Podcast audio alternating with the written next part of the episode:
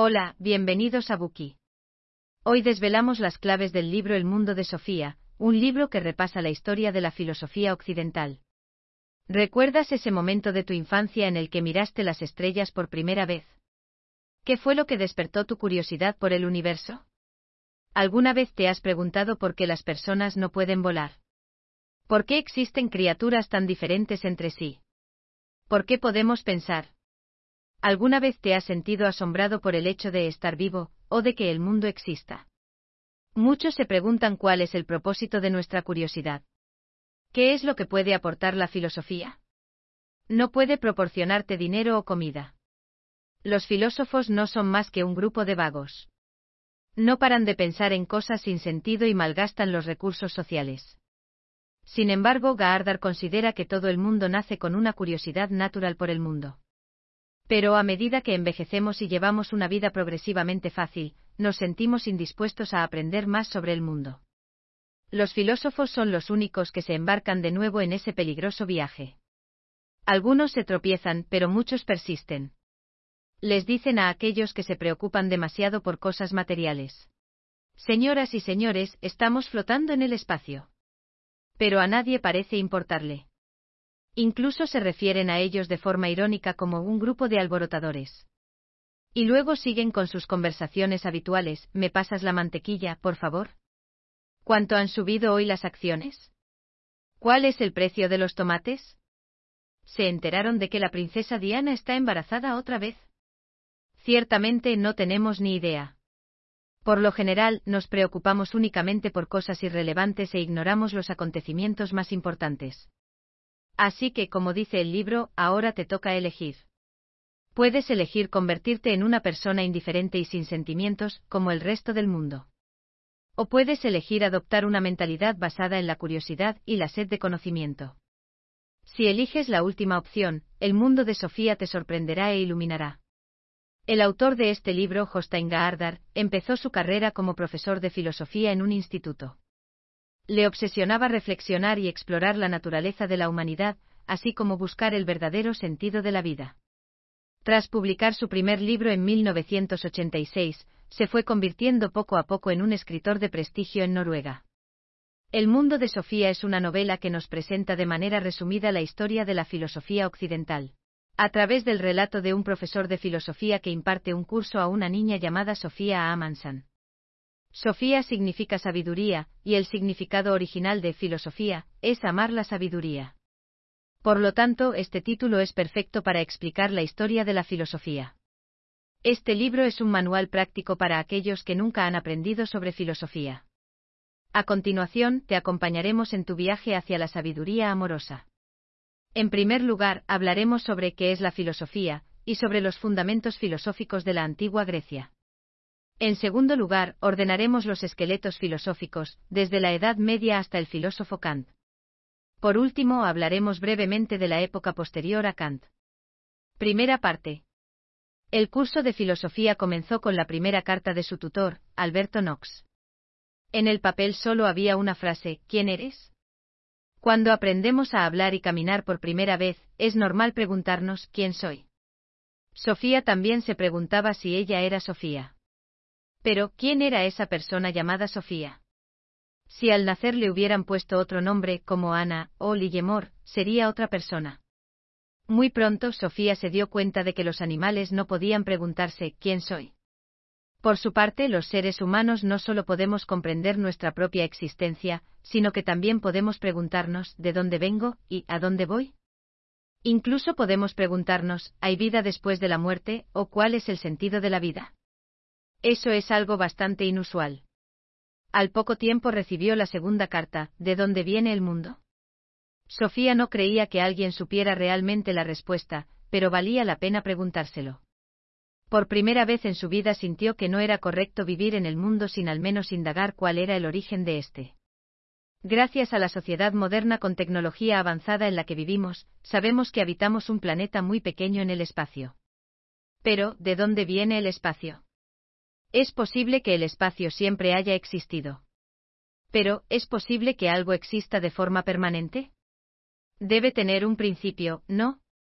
Así que el espacio en algún momento debe haber evolucionado a partir de algo más. Entonces, ¿de dónde viene esa otra cosa? La interrogante se parece a la de, ¿qué fue primero, el huevo o la gallina? Sin embargo, eso solo desvía la atención. En algún momento tuvo que existir algo que surgió de la nada. Pero, ¿acaso eso no es igual de increíble que la postura de que el mundo siempre ha existido? ¿Quién eres? ¿De dónde viene el mundo? ¿Qué preguntas tan difíciles? Sofía sentía que la habían sacado de su vida cotidiana y la habían obligado a enfrentarse a estos enormes enigmas del universo. De hecho, estas son las mismas preguntas que se plantearon los seres humanos cuando miraron las estrellas por primera vez. También son preguntas que nos planteamos cuando éramos niños. La filosofía existe gracias a la curiosidad de los seres humanos. Gaardar considera que la curiosidad es el único requisito para llegar a ser un filósofo excepcional. No olvidemos que la palabra filosofía significa amar la sabiduría. Muchos de los mitos más antiguos de la historia de la humanidad nacieron para dar respuesta a estas preguntas. Por ejemplo, en la mitología nórdica, la gente creía que era Thor quien generaba los truenos, los relámpagos y la lluvia, trayendo consigo la fertilidad. Los griegos también crearon innumerables mitos, como los de Zeus, Apolo, Atenea y Dionisio. Los primeros filósofos griegos criticaron duramente estos mitos. Consideraban que dichos dioses se asemejaban a los humanos, y que parecían igual de egoístas y traicioneros que estos. Por lo tanto, los mitos no eran más que el resultado de la imaginación de los humanos. A partir de entonces las personas empezaron a evolucionar de un pensamiento mitológico a uno basado en la experiencia y la razón. El objetivo de los primeros filósofos griegos era encontrar las explicaciones lógicas a los cambios de la naturaleza, en lugar de atribuírselos a factores sobrenaturales. Estos filósofos son conocidos como filósofos de la naturaleza. El libro nos presenta a varios de los filósofos más importantes de este periodo.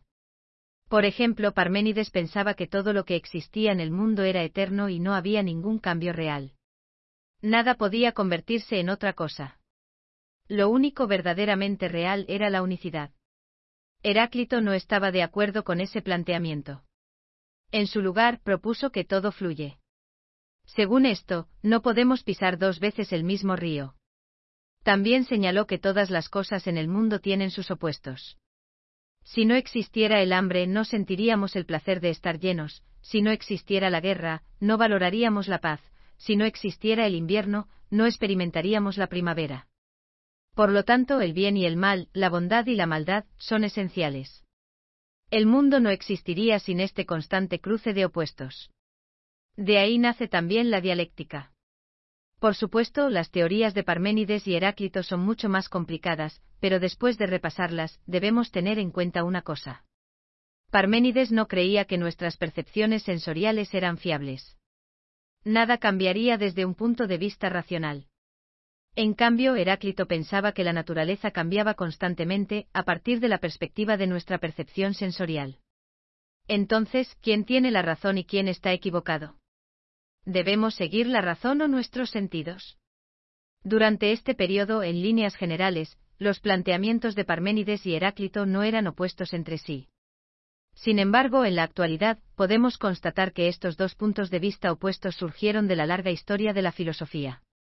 A raíz de los filósofos de la naturaleza, Sócrates presentó el inicio de la historia de la filosofía. Fue el personaje más reservado de la historia de la filosofía. No dejó ningún registro escrito, pero fue una de las personas más influyentes del pensamiento europeo. Todo lo que sabemos de Sócrates hoy en día proviene principalmente de los escritos de su alumno, Platón. Se dice que el oráculo de Delfos declaró que Sócrates era el más sabio de todos los mortales. En palabras del filósofo romano Cicerón, Sócrates convocó a la filosofía para que bajara del cielo, la estableció en las ciudades, la introdujo en los hogares y la obligó a indagar sobre la vida, la ética, el bien y el mal. A diferencia de los sofistas, Sócrates creía que los filósofos estaban conscientes de que sus conocimientos eran muy limitados, y que por eso seguían persiguiendo la verdad. En una ocasión afirmó, lo único que sé es que no sé nada. Por lo tanto, los verdaderos filósofos son aquellos que reconocen que hay muchas cosas que no saben, y eso les molesta. Sócrates se consideraba un filósofo que, como comentamos anteriormente, significa aquel que ama la sabiduría. Sócrates actuaba en función de sus pensamientos. Nunca impartió enseñanzas como los sofistas, sino que se limitó a formular preguntas e iniciar debates. Pasó la mayor parte de su vida conversando con la gente en las plazas y mercados de Atenas. Primeramente hacía preguntas como si no supiera nada. Luego, durante el debate, obligaba a su oponente a admitir los defectos de su teoría y a discernir lo correcto de lo incorrecto. En eso consiste la partería espiritual, una metáfora que escuchamos con frecuencia. Es posible que se haya inspirado en su madre, que era partera. Sócrates consideraba que sus diálogos eran como una partera, ya que el verdadero conocimiento provenía de la mente de las personas y no de instrucciones ajenas. Del mismo modo que la capacidad de dar a luz es algo natural, si utilizamos nuestro sentido común y exploramos nuestro interior, comprenderemos la esencia de la filosofía. Sócrates exponía constantemente la debilidad de los pensamientos de las personas. Por esta razón, muchos pensaban que hablar con él era sinónimo de hacer el ridículo en público. Así pues, la gente empezó a considerarlo un instigador, especialmente las personas influyentes.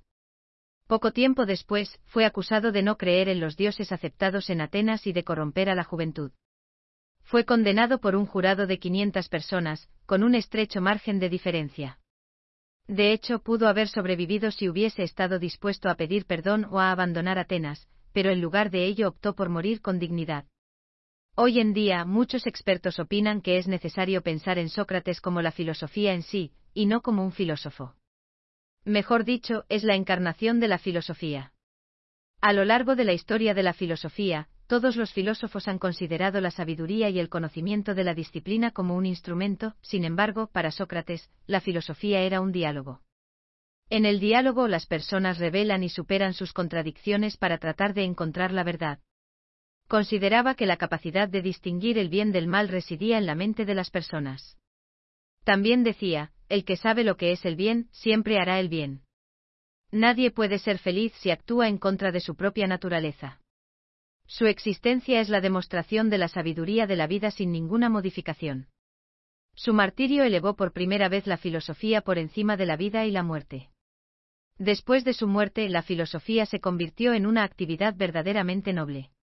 Platón tenía tan solo 29 años cuando su maestro Sócrates bebió cicuta y murió tras ser juzgado. Se quedó sin palabras al ver cómo Atenas condenaba a muerte a su ciudadano más noble. Este incidente influyó notablemente en su futura trayectoria filosófica. Para Platón, la muerte de Sócrates demostró que existía un conflicto entre la sociedad real y la sociedad ideal. La primera acción de Platón como filósofo fue publicar el argumento de Sócrates ante el jurado en el libro Apología de Sócrates. Gracias a él, además de dicha apología, tenemos muchas otras obras de Sócrates, así como de su propia autoría. Platón fundó una escuela de filosofía no muy lejos de Atenas, a la que llamó Academia. Platón enseñaba filosofía, matemáticas y gimnasia en la academia mediante diálogos. A Platón le preocupaba la relación entre lo que es eterno y lo que fluye. Se interesaba por las cosas eternas que estaban relacionadas tanto con la naturaleza como con la moral y la sociedad humanas. Ambos problemas son dos caras de una misma moneda. Intentó descubrir la verdad inmutable de los individuos y dirigir la atención de la gente hacia lo que es eternamente verdadero, eternamente bello y eternamente bueno. Platón dividió la realidad en dos mundos, el ideal y el sensible, como una especie de dualismo. Con esa base, Platón desarrolló su teoría de las ideas. Consideraba que las cosas tangibles de la naturaleza fluyen, pero la forma o el molde que conforman dichas cosas es eterna e inmutable. Por ejemplo, un caballo o un hombre en específico fluyen, pero lo universal, que hay detrás de ellos existe independientemente de los asuntos sensibles y complejos. Ambos son una realidad eterna y perfecta. Todas las cosas y fenómenos del mundo son réplicas y sombras de lo universal. ¿Qué significa esto? Que si queremos hacer una galleta con forma de caballo, necesitamos un molde con forma de caballo. Este molde es lo que Platón afirmaba que era lo universal. Gracias a este molde hay miles de caballos individuales en el mundo. Por lo tanto, es imposible comprender realmente los asuntos sensibles, ya que cambian constantemente. Solo podemos tener opiniones o puntos de vista sobre ellos. Sin embargo, sí podemos entender las cosas eternas, inmutables y universales, como las matemáticas. Platón también era partidario del dualismo mente-cuerpo. Creía que el hombre es una criatura dual. Nuestro cuerpo fluye y pertenece al mundo de los sentidos, pero también tenemos un alma inmortal. Dicha alma existe en el mundo de la razón. Nuestras almas existen desde un principio. Sin embargo, apenas se despiertan en un cuerpo humano, olvidan todas sus ideas perfectas. Cuando encontramos varias formas de la misma cosa en la naturaleza, surgirá un anhelo de volver al verdadero origen. A este tipo de anhelo se le conoce como eros, que significa amor. Sin embargo, aunque este es el curso ideal de la vida, la mayoría de las personas no están dispuestas a liberar las almas de sus cuerpos. Solo están interesados en los deberes diarios y en el dinero. Por supuesto, esperamos que no seas uno de ellos. Platón utilizó el mito de la caverna para ilustrar dicha situación. Imagina que un grupo de personas vive en una cueva, dándole la espalda a la entrada de la misma y con las manos y los pies atados. Detrás de ellos circulan muchas criaturas de aspecto humano. Estas criaturas sostienen antorchas que proyectan sus sombras en la pared de la cueva. Para el grupo de personas, estas sombras representan lo que creen que es el mundo real. Un día, uno de los habitantes de la cueva rompe sus cadenas y descubre que todo lo que había visto antes eran simples sombras. Se ir corriendo al exterior y finalmente ve el mundo real y el origen de las sombras, el sol. A continuación, regresa y les dice a los demás que lo que creían que era la realidad, solo eran sombras. Sin embargo, la gente no le cree. Señalan las sombras y afirman que no hay nada más en el mundo. Entonces deciden matarlo. El mito de la caverna pretende ilustrar el camino del filósofo desde las sombras hasta la verdad. Lo más probable es que para Platón, el hombre que regresó y fue asesinado en la historia sea el propio Sócrates. De hecho, los planteamientos de Platón no solo estaban profundamente conectados con su maestro, sino también con su alumno, Aristóteles. Durante los últimos dos mil años, los planteamientos y pensamientos de Platón han sido constantemente discutidos y criticados. Su alumno Aristóteles fue el que inició esta tendencia. Aristóteles fue el maestro de Alejandro Magno. Sus obras abarcaron diversas áreas de conocimiento, incluyendo la física, la metafísica, la biología, la poesía, la música, la lógica, la ética, la política y la economía. Naturalmente, este buki no puede analizarlas todas. Solo podemos presentarte brevemente su teoría de las cuatro causas. Aristóteles admiraba mucho a Platón. Sin embargo, también dijo, aprecio a Platón, pero aprecio aún más la verdad. Afirmaba que Platón insistía mucho en lo universal y estaba obsesionado con las ideas. Aristóteles, por el contrario, utilizaba sus sentidos para estudiar ranas, peces, anémonas, amapolas y otros objetos que existían en la realidad. Es por ello que también ocupa un lugar muy importante en la historia de la ciencia. Aristóteles consideraba que las ideas, la forma y lo universal de las cosas no existían separadas de las mismas, sino que se encontraban en cosas específicas. Se formaban a partir de miles de cosas específicas. La forma era la característica de estas cosas. Así pues, un pollo y la forma de un pollo eran indivisibles, al igual que el cuerpo y la mente. Ya hemos mencionado que Platón creía que las cosas del mundo real eran solo sombras de lo universal o del alma. Aristóteles defendía una postura opuesta a esa. Consideraba que las cosas del alma eran simples reflejos de los objetos naturales. La naturaleza es el mundo real. No negaba que los humanos nacieran con la capacidad de razonar, pero dicha capacidad no funciona hasta que seamos capaces de percibir las cosas.